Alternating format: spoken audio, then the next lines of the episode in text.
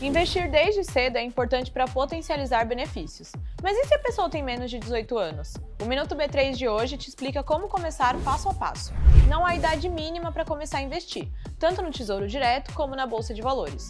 Mas é um responsável pelo menor que precisa abrir a conta num banco ou corretora e quem responde pelas decisões de investimentos. Como toda regra tem exceção, há aplicações que só quem tem mais de 18 anos pode fazer, como mini contratos, opções, swap e mercado futuro em geral. Antes de investir, é importante conhecer como funcionam os produtos, suas regras, como rentabilizam o investidor e quais os riscos. Investir desde cedo ajuda a criar hábitos financeiros saudáveis e a ter mais dinheiro no longo prazo. O PIB, Produto Interno Bruto, que é a soma de todos os bens e serviços produzidos no país, cresceu 1,9% no primeiro trimestre deste ano, na comparação com os últimos três meses do ano passado. Já em relação com o primeiro trimestre do ano passado, ele avançou 4%.